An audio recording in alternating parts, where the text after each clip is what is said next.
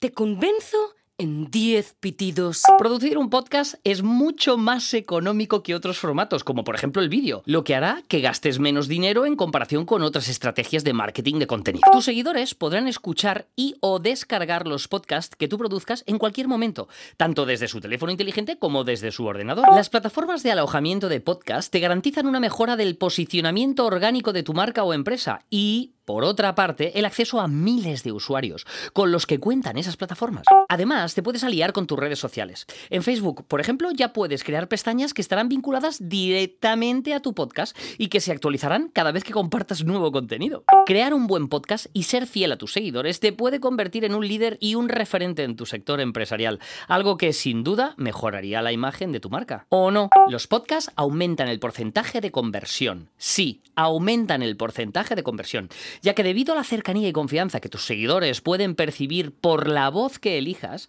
las ventas se duplicarán. Si con tus primeros episodios de podcast logras, gracias a tu simpatía y energía, que tus seguidores se vuelvan fieles, habrás logrado lo más importante, conectar y convertirte en algo casi obligatorio para ellos. Estarán cada semana o cada mes esperando tu nuevo episodio.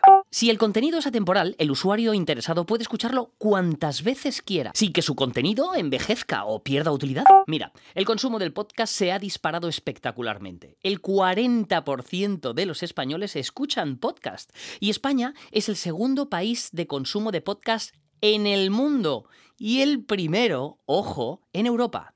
Toma zasca, ¿a que no lo sabías? El podcast te da la oportunidad de interactuar desde un lugar fresco e innovador con tus clientes o tu audiencia y no repetir las estrategias que han hecho otras empresas. Sé original.